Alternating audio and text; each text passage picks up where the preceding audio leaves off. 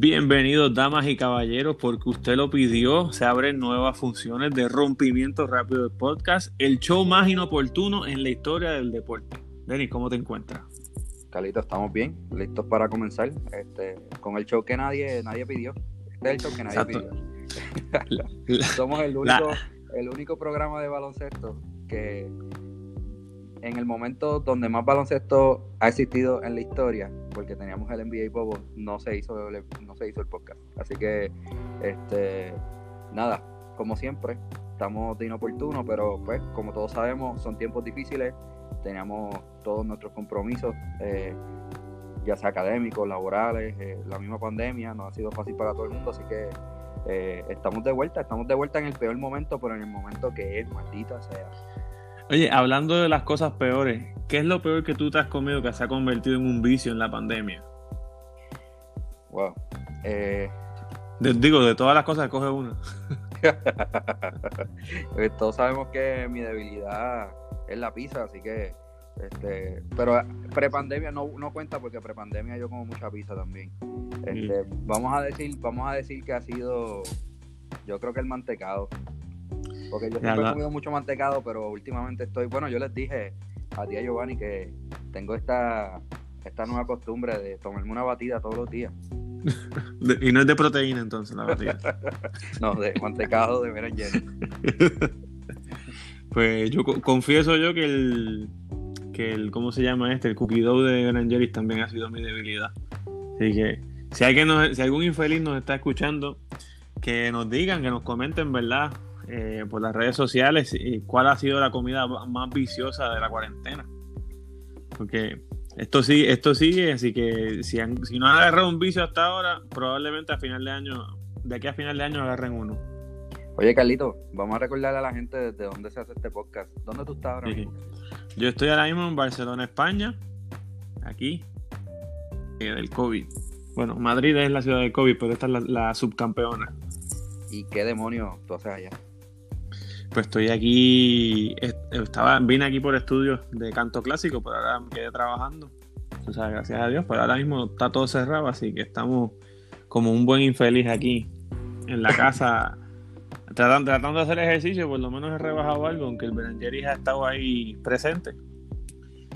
Pero bueno, si, todo volviese a la normalidad, se supone que yo sea un cantante de ópera full time, estudiando un poco por el lado también. Y el que quiera escuchar tus presentaciones como tenor, Carlito, ¿cómo, ¿cómo te consigues en las redes? Bueno, me, me podría buscar por Carlos Ortiz Tenor. Así todo. Carlos Ortiz Tenor. Y se supone que en YouTube aparezcan dos o tres videos de yo gritando ahí. Gritando afinado, como yo le digo. Eh, pues bueno, nadie me preguntó, pero yo estoy grabando este podcast desde Bayamón. Eh, la meca mundial.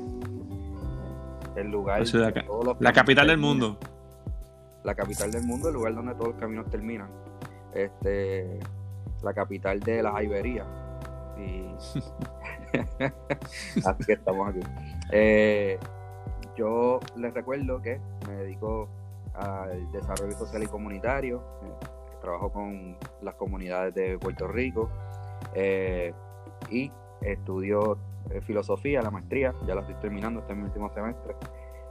así que pues tenemos una mezcla interesante y hablamos de baloncesto porque somos unos fiebros, nos criamos en Bayamón, guerrillamos como locos, iba a decir otra cosa. Sí. Este, nos gusta la guerrilla, nos gusta el baloncesto, eh, nos hemos dedicado por muchos años a estudiar el baloncesto porque somos unos fiebros de esos enfermizos que tienen que estudiar todos los XFNOs, analizarlo todo y pues de esas diferentes perspectivas que tenemos, eh, desde las artes, las humanidades, la filosofía, trabajo comunitario y todo esa, ese blend de cosas que, nosotros presentamos, pues queremos darle un análisis diferente, no como el, que se escucha comúnmente, que no es malo, ¿verdad? Pero, pero queremos hacer algo diferente. Y además de eso, queremos siempre vincular lo que nosotros hacemos con un poco de nuestro humor, porque somos panas de toda la vida y sabemos que nuestras amistades, nuestros familiares siempre se ríen de nuestra dinámica, eh, de las ocurrencias. Yo creo que ustedes también lo van a hacer, además de traerles distintos puntos de vista sobre cosas que están pasando en el mundo, cultura popular, eh, cosas de filosofía, cosas de eh, sociales, comentario social, crítica social, eh, películas, cine, lucha libre, you name it. Vamos a hablar de todo. Y queremos ser ese puente que conecta la cultura, el pop culture, ¿verdad? Como se le dice, a los deportes, en específico el baloncesto, que es nuestra pasión. Así que sin más preámbulos, Carlito, zúmbalo. Vamos a comenzar, vamos a comenzar. Le recordamos, vamos, recordamos, le, decimos a la gente los temas que vamos a estar tocando en el día de hoy. Y pues comenzamos con el show. Primer tema que vamos a estar tocando, Denny, las la finales de la NBA. Se avecina por ahí un choque entre el equipo de LeBron James y las lacras de Los Ángeles, digo, los Lakers de Los Ángeles contra los Miami Heat y su Jimmy Butler, Bam Adebayo y Tyler Hero, por ahí siguiendo los underdogs. ¿Quién, quién? ¿Van qué? Bam Adebayo. Eso Over, va. Over va. Si tú pides eso en Pepín, te dan pan sobao. Pan de piquito, perdón. Dame pan Adebayo y te dan el pan, el pan de piquito. Mira, pues después vamos a seguir con un segmento que se llama ¿Qué piensa Carlito? Un segmento nuevo. Segmento nuevo, vamos a estar estrenando porque estamos, estamos, olvídate, estamos que vamos a tirar todos los cartuchos que nos quedan. Después de ese segmento, ajá, perdón, sí, sí. ¿Qué pasa, Carlito? Que yo me he dado cuenta que Carlito es un tipo brillante. Y todos queremos saber lo que él piensa sobre las cosas. Sobran, sobran las neuronas. Sí, sí, no, no, una cosa increíble. Así que pues van a pasar dos cosas. Nos vamos, vamos a bullear a Carlito, lo vamos a trolear, vamos a aprender un poco eh, de su conocimiento. Y también de Mil en Ciento, que es un, es un segmento que está ideado para ser verdad lighthearted y que pues sea un poco un vacilón y que rompa un poco con los temas más serios de baloncesto y de otros temas que, que estamos hablando, pero hoy, hoy más que nunca, en el opening de ese segmento, Carlito. Va a ser un segmento serio, porque hay un tema serio que hablar. Bueno.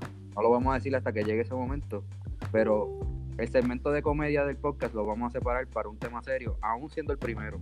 ¿Por qué? Porque es un tema demasiado importante que no puede esperar. Así mismo es, así mismo es. Pues cuando llegue el tema, entonces le, decimos a la gente de qué trata. El segundo tema eh, serio del deporte que vamos a estar tratando es la burbuja del baloncesto superior nacional en un hotel cinco estrellas todo pago. Me dicen que, que Bimbo Carmona y Puruco están ahí separando su cuarto ahí, que se creen que es como la, burbuja de, de, de, NBA, que ven la bandita de Mickey Mouse y todo, me han dicho. Entonces, vamos a ver qué pasa ahí con Puruco. Y vamos a estar también, por último, estrenando otro nuevo segmento, que este es más, más dedicado, ¿verdad?, de la opinión de Denis. ¿Cómo se llama este segmento nuevo, Denis? Se llama Servicio de Consultoría Vázquez y Asociados. Y me dicen que esto es life changing, o sea, esto te puede a ti eh, sacar de un aprieto, ¿no? En tu vida. Si, si, si sigues los consejos de Denis, vas a llegar lejos en la vida. Eso dicen. O igual pasa totalmente lo contrario. O puede que te escocotes. Bueno, pero lo importante es intentarlo. darle un espacio para. Ajá. No, dime, dime, perdón. No, no, que lo importante es, tú trata, tú tiras, te tiras los últimos cartuchos y, pues si lo de Denis no te ayudó, significa que probablemente nunca, nunca ibas a salir de ese hoyo. Oye, Carlito, en esa sección le vamos a resolver la vida a la gente, maldita sea.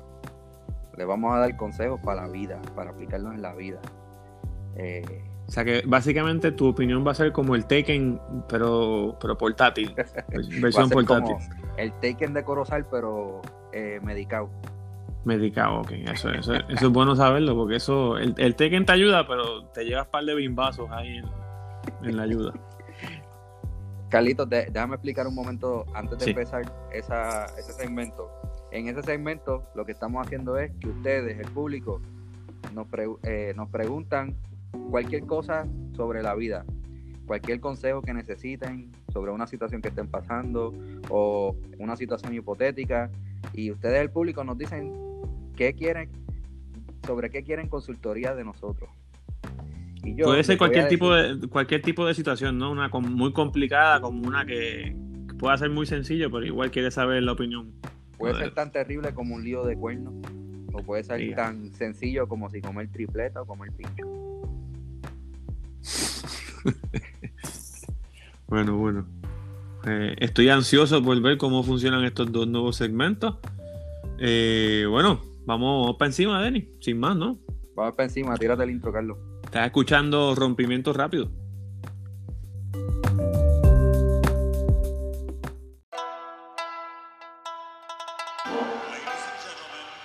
Yo. Yo. Yo. Tenemos a Giovanni Carlos y a Denis Vázquez. Con el rompimiento rápido hablando básquet Hablando de deportes y también de nutrición. Y hasta temas sociales pues depende de la ocasión. Seguimos azotando por todas las redes sociales Como Shaquille O'Neal con el chafú este marciales Un rompimiento rápido en base a las consecuencias. Escucha rompimiento rápido en tu frecuencia. Estamos aquí en el comeback, second season del comeback de rompimiento rápido. Te habla Carlos Ortiz, estamos junto a Denis Vázquez. Comenzamos con nuestro primer tema, las finales de la NBA, Miami versus Lakers. Dímelo, Denis, ¿qué está pasando aquí? ¿Estás pompeado? ¿Estás decepcionado? ¿Qué, ¿Cuál es tu opinión? Pues estoy pompeado, Carlitos, porque llevo todo el año eh, annoying a todos mis, amigos y compañeros de trabajo, de familiares, sobre lo bueno que yo pensaba que era este equipo de Miami. Este, yo pienso que al principio de la temporada pues tomaba un tiempo ajustar porque tenía muchos jugadores jóvenes y Jimmy Butler, acababa de comenzar con ellos. Y además de que eh, los equipos de Miami usualmente comienzan lentos porque tienen un régimen físico eh, en los training camps bien fuerte, donde el cuerpo se rompe. Y en lo que ellos encuentran su segundo aire, usualmente pues toma un poco de tiempo al principio. Eh, pero para mí el equipo de Miami era un no-brainer para eh, estar por lo menos en la semifinal. Yo tenía, la final era más una cuestión de fe, ¿verdad? Pero, pero siempre tuve siempre tuve la certeza de que era un equipo que si se cruzaba con Milwaukee, y Carlito es testigo, se lo dije muchas veces, le iban a ganar. Eh, y eso me parece que se podía ver desde el principio por cómo encajan todas las piezas de ese equipo. tienen un, montón de piezas que cada cual tiene su rol en el equipo, es el, tienen de todo. Me, explico, tienen tiradores, tienen, tienen un jugador fuerte debajo del palo que es Bam Adebayo, pero que también es versátil, puede hacer otras cosas también. Juega debajo del palo, aunque es undersize, pero al mismo tiempo es rápido, maneja el balón, pasa bien, y hay muchas cosas que puede hacer. Tienen eh, esas dos superestrellas, pero tienen un montón de jugadores después de eso eh, que son bastante dudosos. Tienen jugadores de rol que pudieran ser el noveno, octavo jugador en cualquier equipo, pero en los Lakers juegan, son el tercer jugador, el cuarto jugador, el quinto jugador, el sexto jugador, y en ese sentido, ¿verdad? Y después de eso no tienen nada más. Así que este, estamos hablando de un equipo que muchas veces su tercer mejor jugador del equipo es Caruso, o el mismo Kuzma, o a veces KCP, eh, Rondo, que está jugando muy bien también. Sí, el mismo Rondo. Y pues son jugadores que sabemos que no se puede confiar plenamente en ellos. Te pueden sacar un juego, eh, pero no son jugadores que tú puedes contar con ellos siempre. Y excepto Caruso, ¿verdad? Que siempre te da lo mismo, pero ese mismo que te da tampoco es una superestrella ni nada por el estilo. Eh, aunque es uno de los mejores jugadores defensivos de la liga. Y eso me trae el segundo punto, que lo que traen al ruedo los Lakers es dos superestrellas que pueden jalar cualquier juego, pueden ganarte cualquier juego solamente entre ellos dos. Eh, y al mismo tiempo son el mejor equipo defensivo de la liga. Y en ese sentido, pues me, parece un macheo súper interesante, porque el Miami tiene un montón de motion en, su ofensiva, un montón de picks, eh, muchos tiradores, eh, tienen una ofensiva que puede cansar a una defensa así eh, y, pero al mismo tiempo la defensa de los Lakers puede neutralizar los tiradores de los hits. no hay ni una, ni una sola jugada de, Miami, por lo menos en las, en las últimas dos series, que fuese solamente uno contra uno, salvo quedando 10, 8 segundos con Jimmy Butler haciendo la jugada pues para el gane.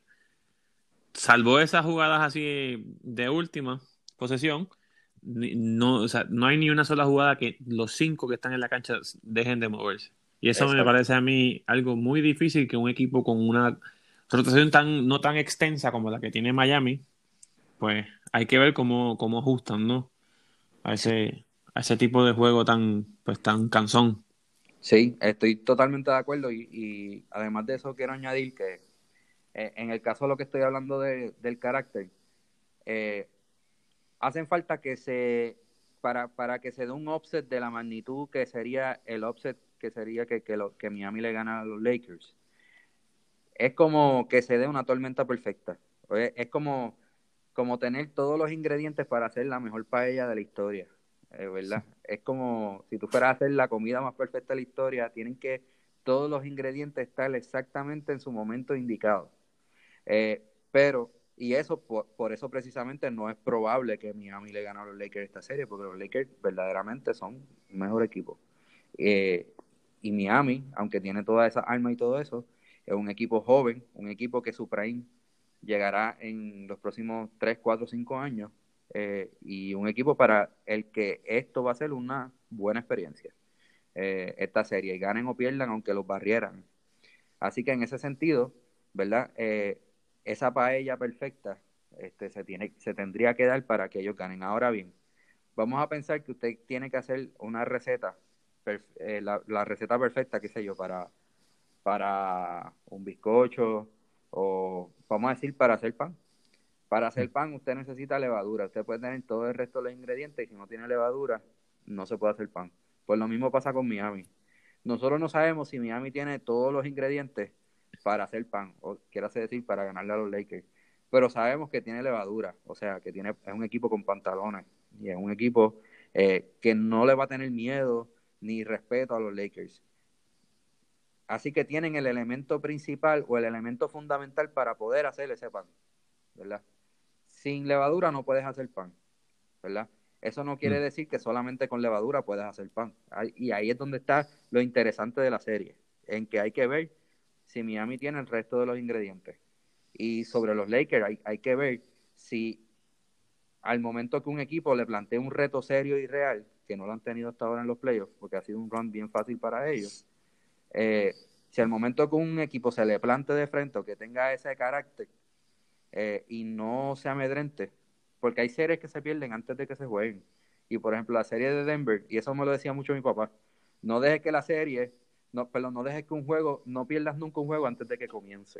Eso es algo que mi papá siempre me decía, y eso quiere decir, ¿verdad? No le tengas miedo a tu contrincante, ni, ni ese respeto que no te permite jugarle al máximo. Y eso es algo que Miami Miami no tiene. Miami no tiene ese respeto, ese miedo. Y pues yo creo que es el primer ingrediente para, para un offset. Ahora hay que ver si tienen todos los demás, este, como ya he dicho.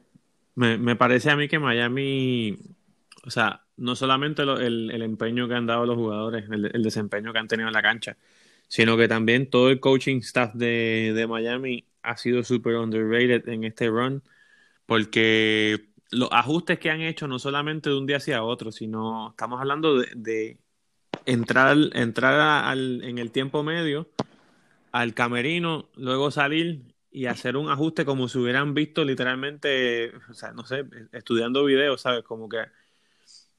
Porque el nivel de, de predecir o, o anticiparse a la jugada, por ejemplo, con Boston se vio muchísimo esta jugada que ellos hacían con, con dársela en el tiro libre a, Daniel Tice o cualquier centro que, estuviera y el centro caminaba hacia el lado izquierdo de la cancha para hacer un handoff, ¿cuántas veces no vimos que, Miami lo anticipó? ¿Sabes? Una jugada que, estuvo produciéndole bastante a, Boston, de momento se convirtió en una jugada que eran dos puntos fáciles en el, En el rompimiento rápido, en el fast break.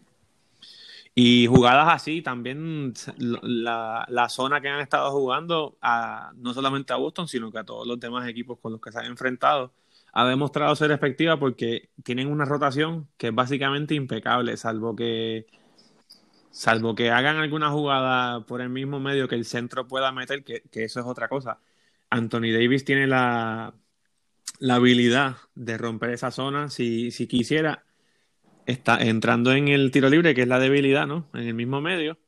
Y tiene muy buen tiro. O sea, no lo, no lo van a poder dejar eh, libre. Entonces, eso es lo que estoy, lo que estoy loco por ver. ¿Qué tipo de ajuste puede hacer Miami? Porque no sé si la zona que han estado jugando hasta el, hasta el momento de ahora sea efectiva con LeBron y con Anthony Davis. Sí. Pero han demostrado saber ajustar. O sea, y no solamente a tener, a hacer, hacer la zona y ya, sino que han, han sabido hacer tanto ajustes defensivos como ajustes ofensivos. Sí, sí, estoy de acuerdo. La, zona va a ser fundamental eh, para, para bregar con LeBron, ¿verdad? Para forzarlo a tirar más de afuera eh, y un poco obligarlo a, a no a obligar a los Lakers a no depender del drive and kick. Eh, hacer que LeBron juegue más de afuera hacia adentro, en vez de adentro hacia afuera, como usualmente juega LeBron, que penetra, mm. drive and kick, o drive y terminar, ¿verdad? Porque sabemos que LeBron es un caballo. Pero bueno, la razón por la que hablamos más de Miami que de los Lakers en este segmento es, no es nada malo eh, y no es nada en contra de los Lakers, es que precisamente los Lakers son el equipo favorito y no hay mucho más que decir sobre eso, ¿verdad? Hay, hay, que, hay mucho que hablar sobre si Miami tiene algún chance o no de, de, de ganar esa serie. La respuesta es que el chance que tiene, aunque son pocos, tiene chance. Eh, y precisamente por un asunto más que nada de carácter y entrega y las características en cuanto a los intangibles, ¿verdad? De, ese equipo. Eh, parece un análisis simplista en ese sentido, pero al fin y al cabo, ningún equipo que sea un underdog a ese nivel sí. Puede ganarle una serie a un equipo que le tiene ese nivel de ventaja si no tiene carácter. ¿Verdad? Este, ese es el primer, el primer ingrediente. Y ya los Exacto. pues poco a poco se van desenvolviendo la serie, como, como dijimos, X's and que Bama de Bayo pueda eh, contener a Anthony Davis y forzarlo a jugar más afuera que adentro. Que sabemos que a Anthony Davis no le encanta demasiado el contacto, prefiere jugar un poco más afuera. Y cuando he shies away from contact, es cuando se convierte en un jugador eh, un poquito menos que superestrella, vamos a ponerlo así, ¿verdad? ¿Y, tú crees que sea prudente tratar un box and one, algo así con Anthony Davis, con Van Adebayo y Anthony Davis? Pues mira, no, yo pienso que no. Yo pienso que lo que lo que va a pasar en ese esquema es que eh, Miami va a tratar de poner la zona eh, y los Lakers van a tratar de romperla como clásicamente se ha roto una zona, pues el tiempo es inmemoriable que es poniendo un hombre grande en el medio, en este caso Davis, y que la bola se mueva desde ahí. O también haciéndolo con el mismo LeBron. Lo que hay que ver es si Miami va a poder mantener la Bama de Bayo debajo del canasto, como lo ha mantenido, por ejemplo, la serie contra los Celtics. Mm. Como los Celtics nunca buscaron a nadie en el medio, Bam siempre se quedaba debajo del canasto. Y eso era una ventaja brutal para Miami. Eh, porque podía ser un shot blocker, ¿verdad? En todas las penetraciones. Ahora, si los Lakers logran establecer a Anthony Davis en el medio, o sea, en el tiro libre, que es la debilidad de, la zona desde siempre, ¿verdad? De toda zona. Pues si van a De tiene que subir a guardiarlo, pues entonces ahí se convierte en una autopista eh, debajo del palo, ¿verdad? Para todos los Lakers. Y en ese sentido, quizás forzaría a Miami a, no jugar zona. Y eso hay que ver quién logra imponerse y establecer eso. Y va a depender también de si Anthony Davis tiene la, el interés y la actitud para hacerlo, ¿verdad? Porque va a depender de que él coja la bola todo el tiempo en el tiro libre, eh, se cuadre, se postee y busque a los jugadores en la esquina o penetre él. Este, o tire una jumpa a media distancia. Así que, eh, pero en ese sentido, la zona es un, es un factor eh, que se pueda, en, de X's and que se puede analizar en cuanto al asunto de Miami. El otro factor es la cantidad de armas ofensivas que tienen. Tienen un montón de armas ofensivas. Eh, te pueden matar de afuera, te pueden matar de adentro. Tiene varios tiradores de tres. Eh, tiene varios playmakers. El, el, playmaker, el playmaker más, más iffy que tiene Miami es Iggy. Y si el playmaker más, más dudoso que tú tienes es Iggy, pues no estás mal.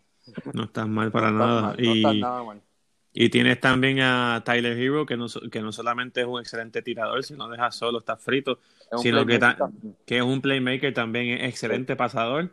Y puede, bueno, lo hemos visto hasta tirar floaters desde casi un poco más adentro de la línea 3. O sea, el tipo es, como él mismo dice, I'm a bucket, pues literalmente. Pisas la cancha y ya, ya es una amenaza ofensiva. Sí, en juego cerrado es buenísimo eh, Miami también porque por la cantidad de armas que tiene. Sí, sí, y, y, literalmente personas que no le tienen miedo a ese momento de pues tomar ese último tiro que los Lakers no sé, o sea, Anthony Davis ha demostrado que puede tomar ese último tiro, Kuzma también, pero me parece a mí que el mejor jugador de los Lakers en ese departamento la historia no, no nos dice que le ha ido tan bien. Sí, sí. Así que pero bueno, no podemos dudar que ahora mismo, no quiero sonar como un hater, aunque pues eso es lo que soy, pero quiero mantenerme, quiero mantenerme al margen. Así que sin duda alguna esta serie promete, ya estaremos viendo cómo se desenvuelve ese primer juego. Sería mañana, ¿no? Que empieza la serie.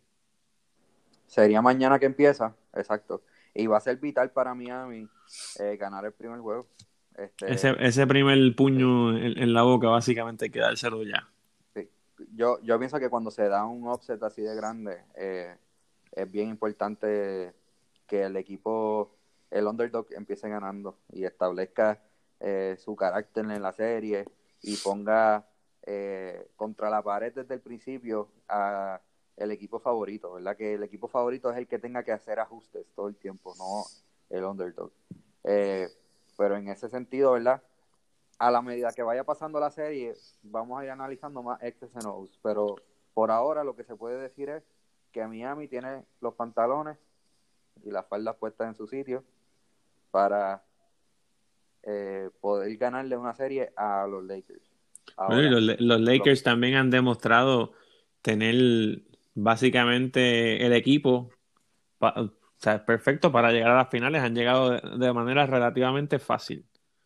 Sí, Aunque, aunque los matchups que han tenido en el West han sido bien favorables para ellos en el sentido de cómo machean con esos equipos y basketball mm. is about matchups. Eh, pero no se le puede quitar nada a los Lakers. Han ganado 4 a 1 toda la serie y definitivamente son el favorito en esta serie y se espera que ganen y si Miami ganara dos juegos, fuera una experiencia positiva para Miami. Ahora, este, pues la pregunta es si Miami tiene lo suficiente para lograr hacer, hacer esta serie, una serie de siete juegos, una serie larga, y poder darle un palo al final a los Lakers, pues eso queda por verse. Eh, ¿Te atreves a, a tirar alguna predicción de cómo iría esta serie? Pues yo siento que yo siento que Miami son casi como mis hijos, son como mis pupilos. Pues no, le podrías ir en contra, tendrías que morirte con, ese barco hundiéndose. Me tengo que morir con mis nenes, este, porque desde el principio de la temporada los llevo apoyando y he estado rooting for them para que lleguen a la final en, en el este, siempre creí en ellos y ahora que llegaron a la final no, no los puedo abandonar definitivamente, aunque reconozco que los Lakers son favoritos. Eh, Así que no, no me atrevo a hacer una predicción, pero, ¿verdad? Mi, mi corazón está con, con Miami y más que nada, mm. ¿verdad? Porque no queremos que el señor LeBron gane otro campeonato y tener que soportar un verano entero de los Mabrones. Que... No, y que la gente se acordará de Giovanni, el calvito bajito, pero ese, ese es el number one fan de los Lakers en nuestro círculo social, así que soportarlo a él, él es el Taken de Santa Rosa. Sí. los que no saben, así que soportar eso no está fácil. Pero yo me voy a tirar una mini predicción. No es una predicción, es más bien si gana, si gana un equipo, va a ganar de tal manera y si gana el otro, pues gana de otra. Los, los, lacras van a ganar si, en cinco juegos. Si ganan los lacras, es en cinco juegos. Y si ganara Miami, sería en seis juegos. Eso, esa es mi predicción. Sí, sí Miami tiene que convertirlo en una serie larga. Por eso. Eh, que, sea difícil y cansona, que ya LeBron a lo último se quite. O igual no se quita, que, me sorprenda. Le, voy a dar más a, que me sorprenda. me dicen, me dicen que, los aires acondicionados ahí en Disney no, los van a pagar porque el baile da calambre. Así que no hay que pasar. a Popovich para ver cómo hizo eso.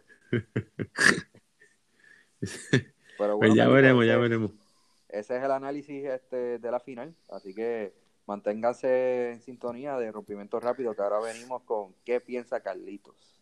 Bueno, Corillo, estamos de vuelta. Hubo una pequeña interrupción. Se darán cuenta que se editó ese pedazo porque mis perros se volvieron locos.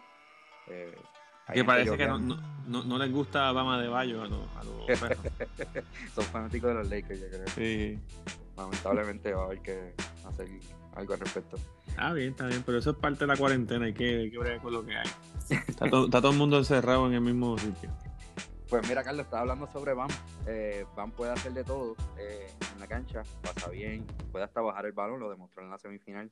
Eh, así que la figura de Bam, la adición de Jimmy Butler, que cae perfecto en ese equipo, porque tiene esa mentalidad, ¿verdad? Ese dog him, para, para poder quedarse con los juegos en el sentido, en un sentido de carácter, ¿verdad? Tienen carácter para apoderarse de los juegos.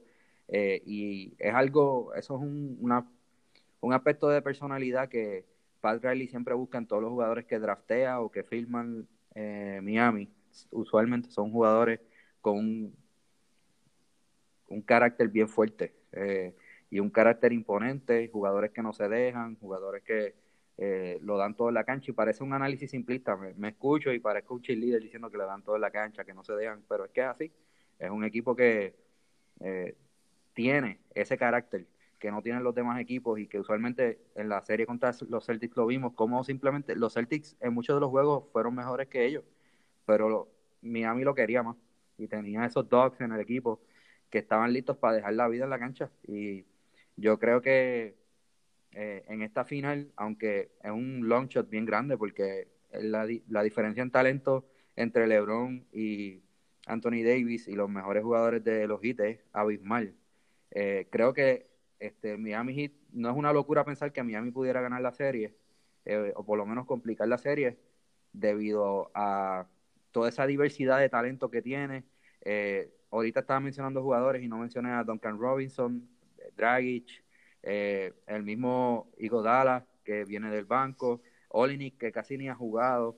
Eh, tienen demasiadas armas, del 1 al 10, el equipo más completo es Miami. Y yo creo que esa profundidad es algo que pueden usar para explotar eh, a los Lakers, que precisamente el problema es de profundidad, porque es un equipo que es top heavy. Tiene dos jugadores bien, bien talentosos, pero el resto, el resto del roster es dudoso. Así que me parece que mm, se asoma una serie interesante no porque Miami tenga un montón de probabilidades de ganar, este, pero sí porque eh, tienen esa característica de carácter, de garra, de dog in them, eh, que es precisamente lo que pudiera hacer la criptonita de un equipo como los Lakers, que son un equipo que tiene dos, dos superestrellas, que aunque son extremadamente talentosos, no necesariamente son reconocidos por ser los jugadores más high character del mundo. Y me explico porque puede haber algún mabrón por ahí que se ofenda. No estoy diciendo que LeBron no tenga carácter o que no tenga liderazgo. Lo que estoy diciendo es que no ha sido la característica que más se ha destacado de él. Eh, LeBron en ese sentido, por ejemplo, no, no ha sido un Jordan, no ha sido un Mike Johnson, ha sido un jugador que ha liderado, ha, ha liderado equipos a campeonatos pero que muchas veces en los peores momentos que ha tenido han venido porque su, porque su carácter ha sido puesto en cuestión. Eh, y, me gustaría que eso no se tomara mal porque no todos los jugadores pueden ser el mejor líder del mundo, no todos los jugadores pueden ser Mike Johnson, no todos los jugadores pueden ser Larry Bird, no todos los jugadores pueden ser Jordan. Eh, y LeBron tiene mucho más talento que, que por lo menos que, que por ejemplo, Mike Johnson. Y, eh, y, es mucho más atlético que Larry Bird. Eh, o sea, es un jugador mucho más completo. Pero eh, siempre está esa duda con LeBron de el carácter, si tiene lo suficiente, si tiene esa reserva moral, vamos a decirlo, este, esa reserva de carácter que te obliga a sacar una serie o a sacar un juego cuando, cuando se supone que no pase, ¿verdad? ganar aún cuando se está jugando mal. Y en ese sentido, ¿verdad? De los Lakers no hay mucho que analizar. Es un equipo que es super top heavy. Es un equipo que después de los primeros dos jugadores que están en la estratosfera, el resto de los jugadores. maldita sea. el 5, 4, 3, 2, 1. el resto de los jugadores realmente además de esos dos jugadores top eh, que tienen, eh, es el único equipo que tiene dos superestrellas en, en el equipo. Este, además de esos dos superestrellas, el resto del equipo es bien dudoso.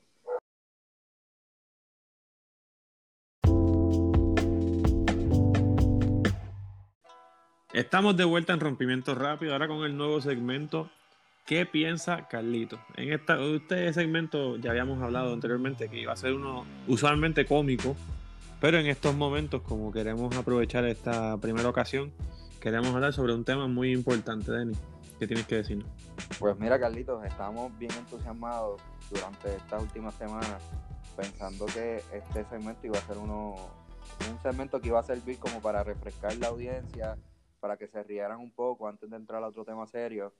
Eh, y pues, eh, la realidad es que no va, no va a poder ser así ni siquiera en su primer episodio, el primer episodio donde íbamos a estrenar este segmento, mm. porque están pasando unas cosas bien difíciles, ¿verdad? En, nuestro país, en Puerto Rico, y nosotros no podemos quedarnos callados y también tenemos que asumir nuestra responsabilidad, eh, más que nada por ser hombres, y me explico por qué, pues porque eh, ahora mismo en Puerto Rico se está eh, pidiendo al gobierno que establezca un estado de emergencia mm. por la cantidad de femicidios, de feminicidios, disculpen, que han ocurrido en Puerto Rico en los últimos años.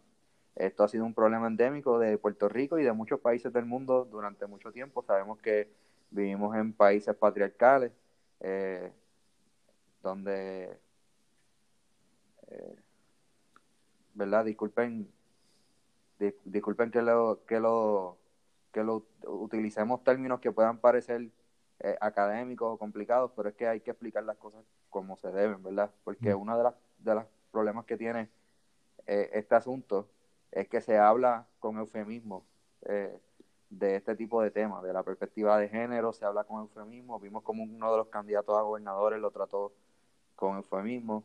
Eh, se habla con eufemismos de el tema de los feminicidios, se habla con eufemismo del, del tema de orientación sexual. y nosotros no queremos hacer eso, queremos tratar los temas como son. Y el problema en Puerto Rico es el patriarcado. Y el patriarcado se ha perpetuado en todos los países, en verdad en la, gran mayoría, sino en todos los países del mundo. Eh, y las cosas han ido cambiando poco a poco, este, pero falta mucho por hacer. Y en Puerto sí, sí, y, y, sobre todo, perdona que te interrumpa, pero la, conciencia social también, o sea, tú entras a, a medios noticiosos, en, ya sea en Facebook, en Instagram, y ponen una noticia así de, pues de, de alguna marcha por ni, por ni una ni una perdón, ni una más. Por ejemplo que, que precisamente porque quieren ponerle un alto a, esto que está sucediendo y entras y ves comentarios que lo que te dan ganas es de, tirarte por la ventana, tú sabes, porque es que ves como no solamente la gente carece de empatía, sino que, o sea, comentarios tan ignorantes como decir, no solamente mueren mujeres, sino que mueren todos los seres humanos. Sí, o sea, pero no, parece que estuvieran enajenados a lo que está sucediendo, tú sabes.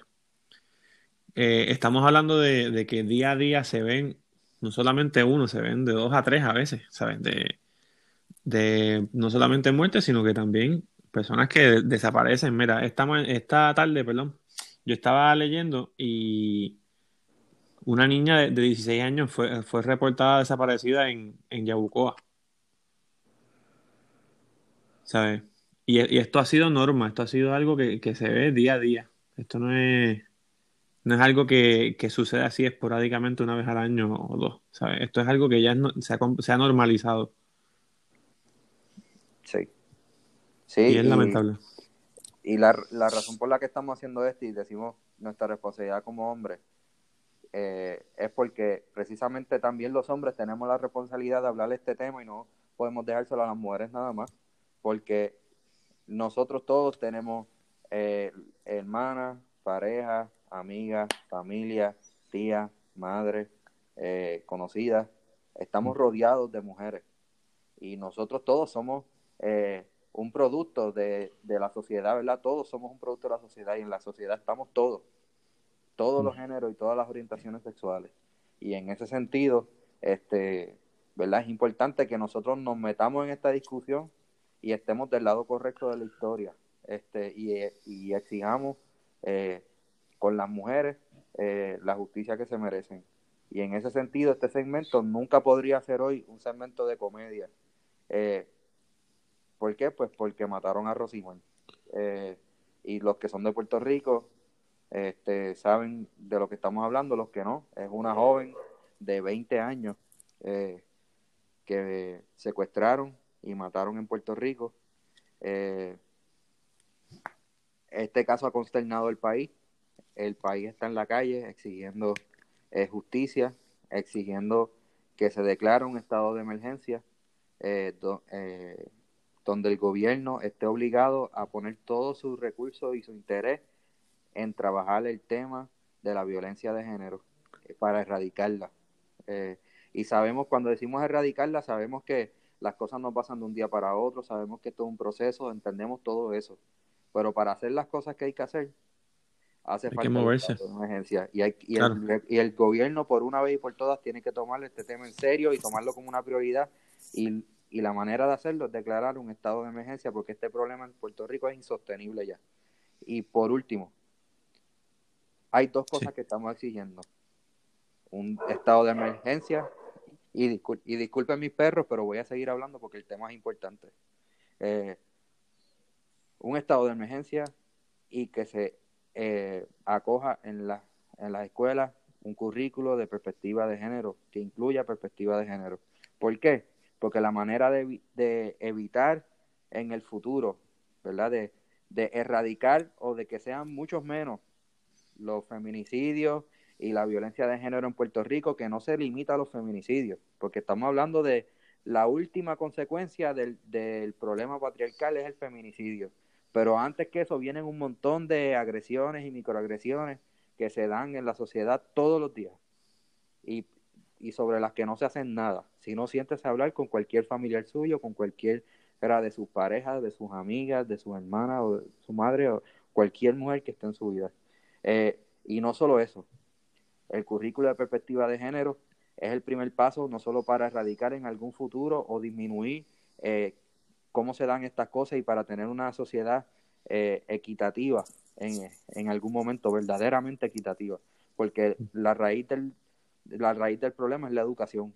De verdad, en Puerto Rico hace falta un montón de educación, un montón de educación sobre estos temas y, de, y si se comienza desde el principio, desde temprano, eh, las mentalidades eventualmente pues van a cambiar y podemos verdaderamente aspirar a tener una sociedad equitativa. Y por otro lado también, no es solo un asunto este, binario de mujeres y hombres, es un asunto eh, que envuelve a todas las orientaciones sexuales. Este, y el currículo de perspectiva de género también es para eh, eh, evitar la violencia hacia las personas transgénero, personas bisexuales, homosexuales, lesbianas y todo el, y, y, todo el mundo de la comunidad LGBTQ eh, que no son hoy en día representados, no están hoy en día representados eh, en la sociedad como deberían. Cuando digo representados me refiero a que no eh, tienen las armas suficientes para que se les haga justicia en los, en los casos donde hay que hacerle justicia.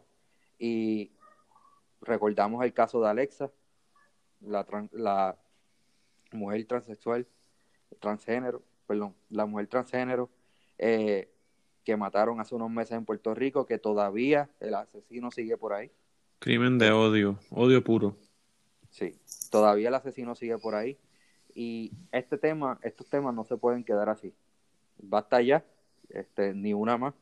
Y por la memoria de, de Rosimar, nosotros, nosotros nos tenemos que comprometer como, como hombres a tocar estos temas y a atacar eh, la, la misoginia, el, el machismo y el patriarcado en todos los instantes donde estamos. Porque todos estamos en una fiesta familiar, todos hemos estado en una fiesta familiar donde se dice algo impropio, donde se hace un, un comentario derogatorio sobre una mujer, donde alguien se burla de algún homosexual, donde alguien se burla de algún transgénero, y basta ya. Todos tenemos que tomar acción, empezando Sí. por los hombres. Y aunque sean nuestros amigos, aunque sean nuestros panas, pues mira, si son nuestros panas, con, con más razón le decimos las cosas con firmeza y con cariño. Exacto. Pero esto tiene que parar. Y sin miedo, esto, esto es desde, ¿sabes? Desde lo más básico así hasta, o sea, un jangueo con, con un amigo, si, si tú estás viendo un comportamiento in- indebido o lo que sea, o sea, puede hacerse gracioso, porque usualmente así es como comienza.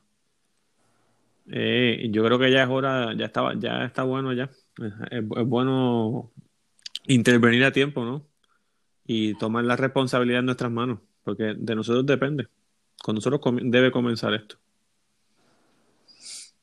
Y antes, antes de, pues, pues, de cerrar con el tema, Denis, quiero, quiero informar que en la cuenta de Twitter de Rompimiento Rápido vamos a estar poniendo la noticia de Lidia N. Reyes García, la niña de 16 años de Yabucoa que se reportó desaparecida.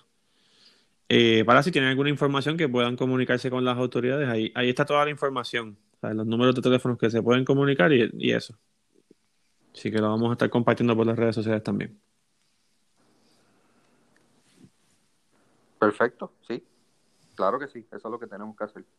Eh, así que nada, la semana que viene venimos entonces con el segmento gracioso de qué piensa Carlito.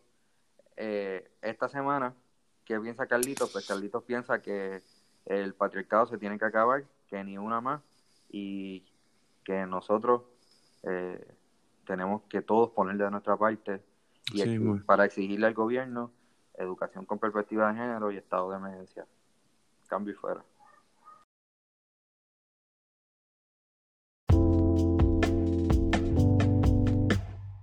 Bienvenidos de vuelta a Rompimiento Rápido. Eh, pasamos al segundo tema importante del día de hoy. Eh, la burbuja del baloncesto superior nacional. Maldita sea, habemos burbuja, Carlito lo que me dicen es que habemos techo también y el techo es bastante bajito, donde, quieren estar tirando allí los canastos esos. Pues me dicen que, que, es, que es como el que el techo es un poquito, le hace competencia a cuán bajito es entre entre si es tan bajito como Giovanni, nuestro compañero, o si, o quizás un poquito más alto, pero no tan, no mucho más alto que el, el techo del gimnasio este de Fitness for Life. Bayamón.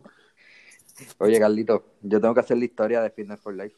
Este, pues mire, Fitness for Life es un gimnasio eh, que hay en Bayamón que tiene una cancha de baloncesto, una canchita pequeña de baloncesto dentro del gimnasio.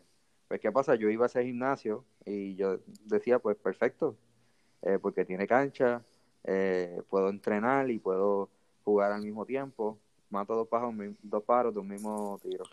Pero, ¿qué pasa? Que la guerrilla de Fitness for Life eh, pues básicamente es de los, de los nenes de los que entrenan mientras los nenes de los que entrenan mientras los papás están entrenando, la mamá está entrenando, pues los dejan ahí cuidando la cancha y entonces pues al final pues terminaba jugando con un chorro de chamaquitos, de nenes chiquitos.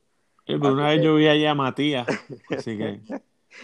pero qué pasa, que una vez eh, ya yo me había salido del gimnasio y Carlitos me dice, no, que yo estoy matando la liga en Fitness for Life, los tengo de hijo, un tipo de BCN, lo que sea, y pues Carlitos me...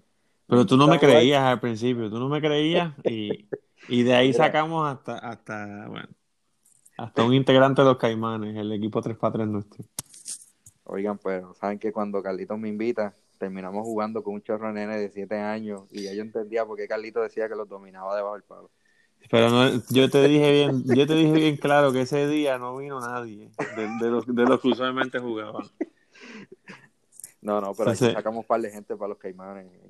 Este, terminó siendo bueno. Eh, pero nada, Carlito, eh, sobre el, el BCN Bobo, ¿verdad? Hay que un poco explicar qué es lo que está pasando. Eh, el BCN anunció que va a ser la burbuja, va a recomenzar el torneo este, en modo de burbuja, como la NBA lo está haciendo en Disney, pero en el Hotel Río Mar.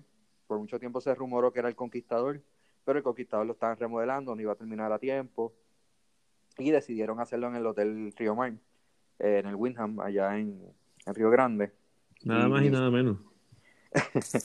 y entonces, nada, eh, básicamente es el mismo concepto de la NBA y no vamos a explicar mucho porque todo el mundo eh, lo conoce, todos los equipos se van a quedar allí, están como internados, es como un tipo de campamento, ¿verdad? Donde se quedan ahí todos los equipos y todo el personal y se juegan todos los juegos en una misma cancha. Este, en el caso de Disney, pues lo están haciendo en el complejo deportivo de, del Disney World Resorts. Eh, en, el, en este caso, pues sería en el ballroom del Hotel Windham. Pues bueno, hay un problema.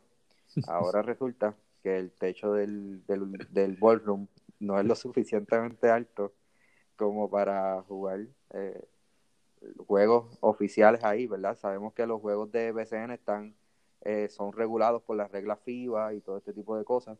Así que pues eh, básicamente la información es que no se va a poder jugar allí. Tienen que estar ahora mismo scrambling para conseguir otro lugar eh, donde jugar.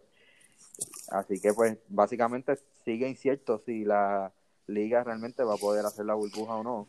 Ah, desde el principio han, existido muchas dudas porque ellos no, no, dieron más detalles, no se sabe cómo va a funcionar lo de las pruebas, no se sabe cuáles aficionadores hay, cómo consiguieron el dinero, eh, que aparentemente decían que eran 4 millones de dólares, no sé, hay muchos jugadores de BCN, árbitros y personal de mesa, dirigentes que no viven del BCN, que ese es su, es como su side job, así que cómo va a funcionar eso, cómo van a lograr que esa gente pues no entre y sale de la no entra y salga de la burbuja, qué va a pasar con los familiares.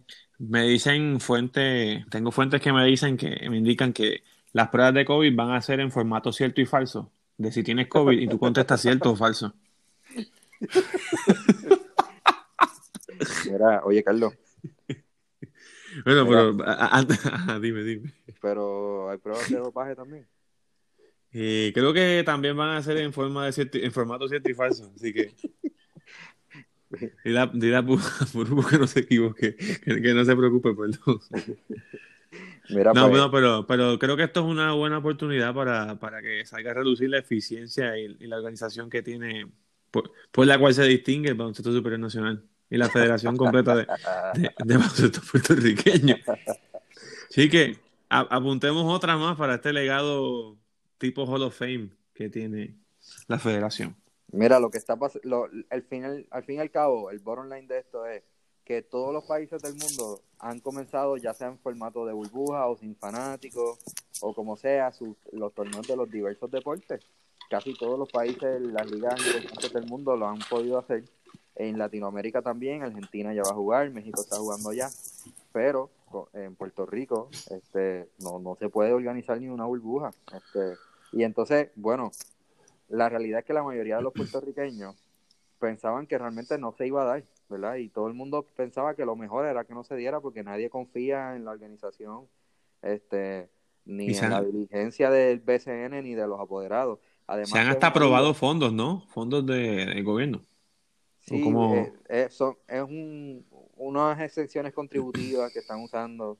Este, nada, es un asunto que hay que explicar después, pero sí.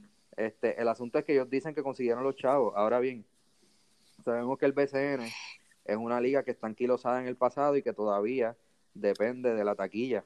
Y eso es algo que ha cambiado ya en las ligas del mundo porque casi todo el mundo depende de la diversificación de su media, del streaming, de vender los derechos a la televisión y la liga de Puerto Rico no. Este, así que parecía imposible, era algo que parecía imposible. Primero porque parecía demasiado imposible que fueran a hacer un bobo y que todo el mundo respetara las reglas. Y además de eso, que todavía parece imposible, y además de eso, el asunto del revenue, de dónde van a sacar los chavos para pagarle a los jugadores y para, para el bobo. Pues bueno, ellos dicen que resolvieron todo esto. Ahora es el asunto del techo. así que nada. Este, así que yo le quiero preguntar a Carlito. Vamos a asumir que el BCN Bobo se va a dar y que todo va a salir bien.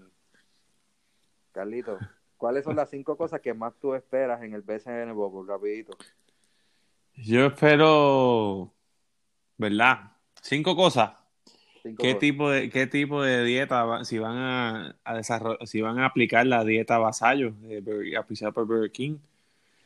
Eso es, eso es una de ellas. Quiero saber con, cuánta frecuencia van a estar suspendiendo a la gente por estar entrando y saliendo allí. También Quiero saber si es, cierto eso que esa información que me llegó, si la prueba de tanto de dopaje y de COVID va a ser en, formato cierto y falso.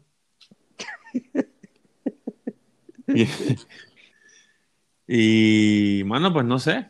Quiero, quiero saber si van a resolver lo del techo o no. Y si, y si lograran jugar con ese techo, ¿cuántas bombillas se van a caer antes, antes de que alguien se raje la cabeza? Y por último, por último, han dicho que no pueden entrar fanáticos, pero no han dicho nada de las mascotas. Entonces, hay que ver si Bumpy va a entrar allí y va a pelear con Pepe Plaza. Porque acuérdate que, que no es lo mismo llamar al diablo que verlo venir. Entonces, eh, tener esas dos mascotas ahí encerradas y que se encuentren en el área de la piscina, ¿sabes? Por, por más que, a veces tú, tú has visto que por más que pite el salvavidas, la gente sigue corriendo y siguen peleando.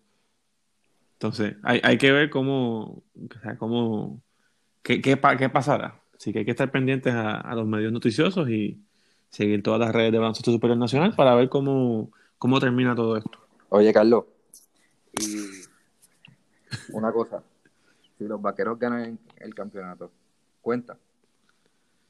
Bueno, yo, yo contaría, todo lo que sabe los vaqueros lo contaría ahora si, si ganan Santurce o, o, los Leones, como siempre he dicho, pues ahí entonces habría que ponerle un asterisco.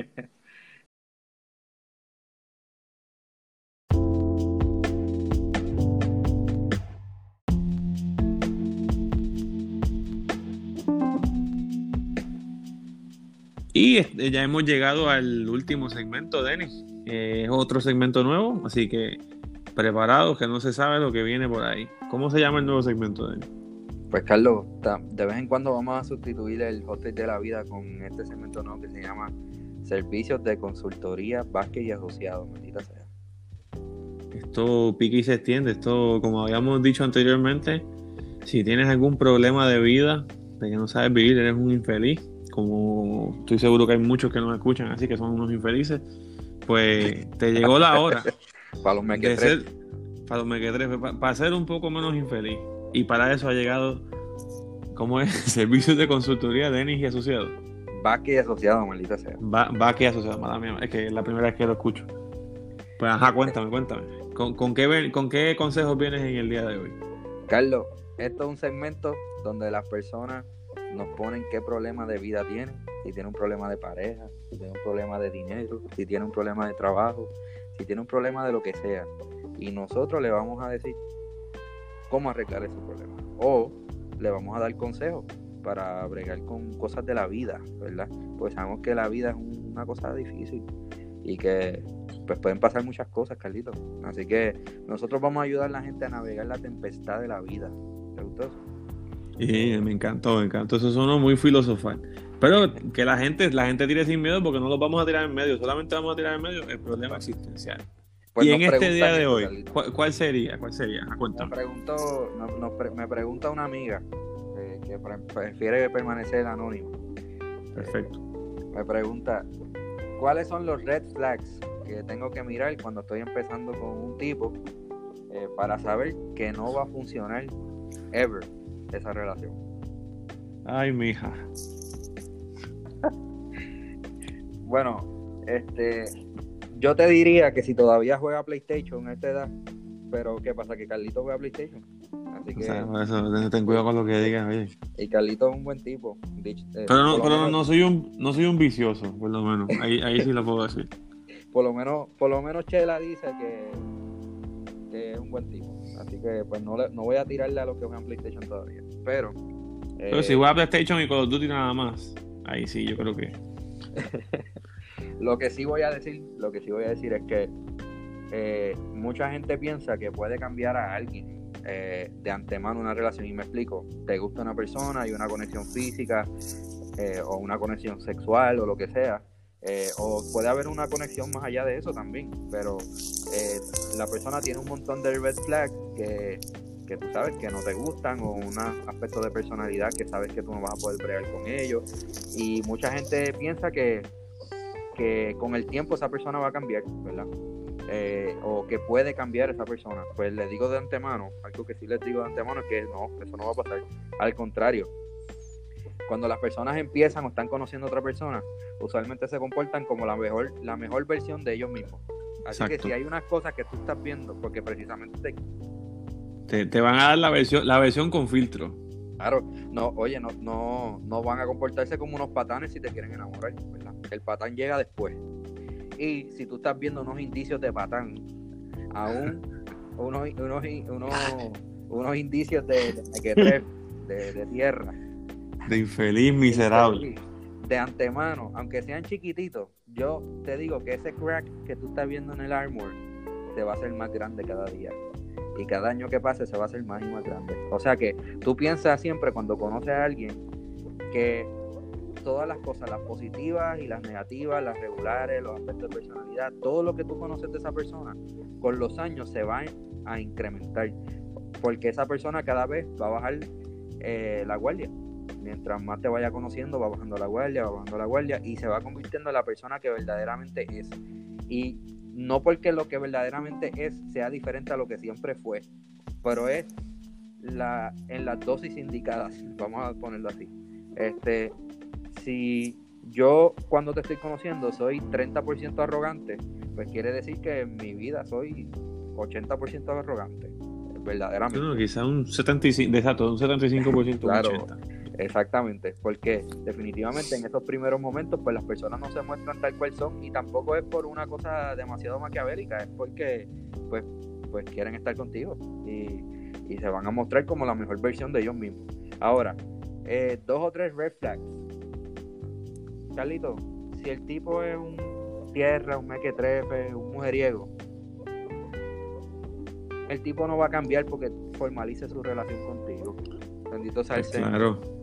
Créeme que no, no, no- lo menos que va a borrar es el- la aplicación de Tinder. y ya eso lo hace un infeliz. si, si tú, si a ti, si a ti te gusta un tipo que es un mujeriego y tú sabes que mientras está hablando contigo, está hablando con cinco, eso no va a cambiar porque formalice su relación contigo. Y muchas veces se comete el error de decir, no, pero es que cuando nos vayamos serios, él va a cortar con las demás. O no, porque yo soy, ahora yo sí soy la única. Eso de Mm. ahora sí soy, ese ahora sí lo daña todo. Porque nunca es ahora sí. Si el tipo es un mujeriego, lo va a hacer siempre, porque esa es su personalidad, eso es lo que el tipo hace. Y claro, definitivamente la gente puede mejorar eh, en la vida, eh, todo el mundo tiene la capacidad de mejorar, pero del 90% de los casos que 10% logran mejorar, pues de 10 tipos que pudiste conocer, pues 9 de los tipos que conociste, si son así, pues, pues son, son así, punto. Este, Exacto. Entonces, por, por otro lado, eh, los macharranes que, que son eh, que tienen unos celos enfermizos, que persiguen a las mujeres, que tratan de controlarlas, que controlan cómo ¿Qué? hablan, cómo visten, Le, chequea- le chequean el que le teléfono. chequean el teléfono. Ese tipo de tipo no va a cambiar, se va a poner peor, Se pondrá peor, claro. se va a poner peor. Y definitivamente si tú estás viendo un tipo que mientras tú lo estás conociendo, que lo he visto con un montón de amigas que están conociendo un tipo y el primer tantrum de celos le da al segundo date cuando todavía no son nada. Pues mira, este, ¿cómo tú crees que va a ser esa persona a 10 años? Pues va a ser Mm. peor. Y todo eso se va a amplificar. O Y menos cuando, cuando tenga el título de, de novio o de, o de pareja oficial.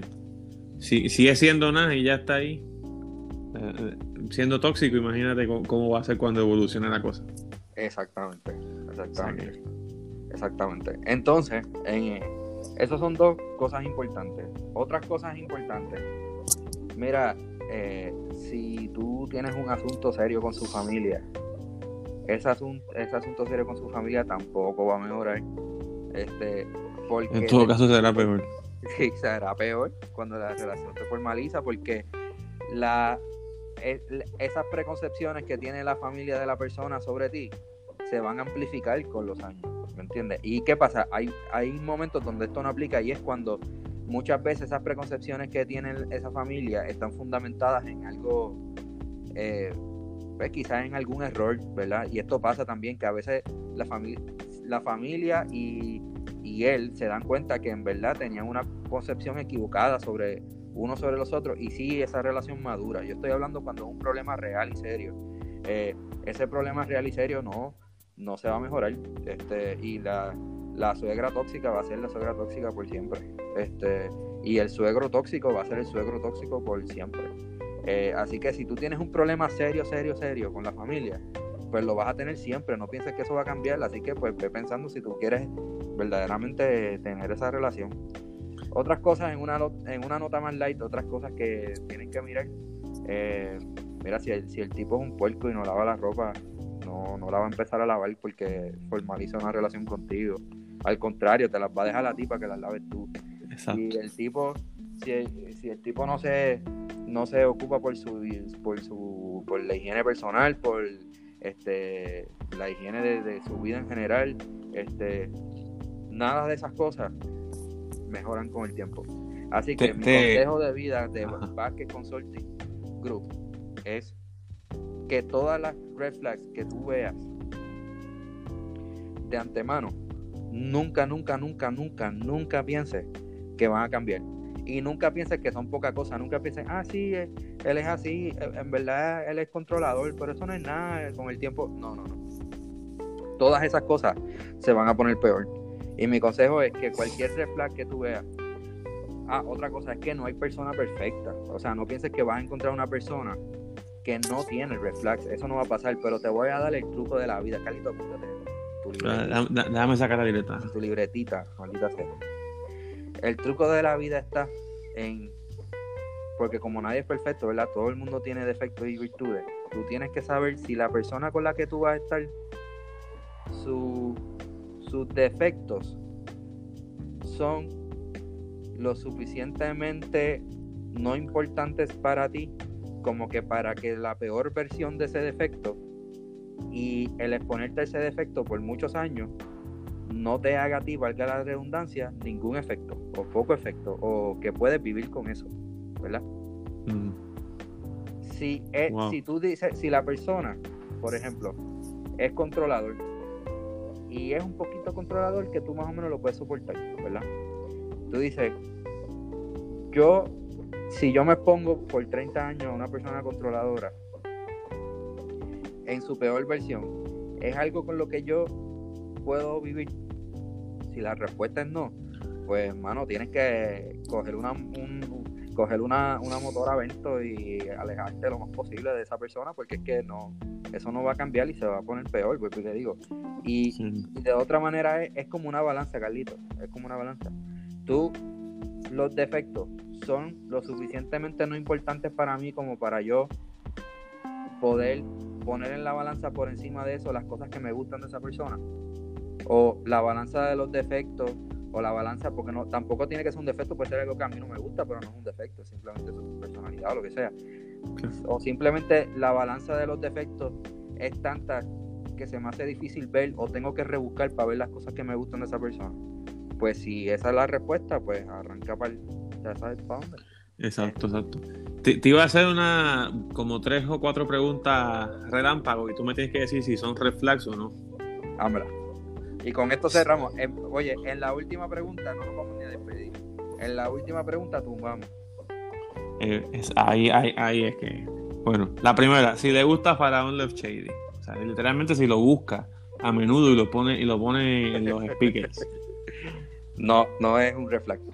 ¿No es un reflex? No. Dale. Si, si cocina, Bendito, pero eso, ¿cómo va eso? Va a no, no pero eso es una virtud, no, eso es una virtud. Para, para, mí eso para mí eso es un green flag. Eso es tírate de pecho. Exacto, eso, eso, es. Eso es tirarse de pecho en nu. Te estoy, por eso te estoy preguntando ya a ti, espérate, Si la, si la apestan los pies, te quita los zapatos, va, se va a meter en la piscina y, de momento te da un olor a, a chivo matado escobazo.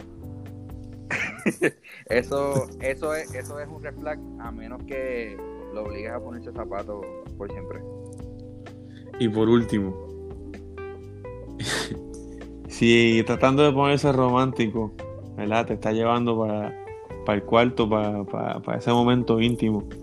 Y te va a poner musiquita romántica y cuando de momento lo primero que suena por, por ese speaker, por esa bocina, Bose o Beats, en la que son las, las que nosotros tenemos. Si lo primero que suena es la canción del amor es una magia de Tito el Bambino. Yo te voy a decir que sos un caballero del amor de verdad.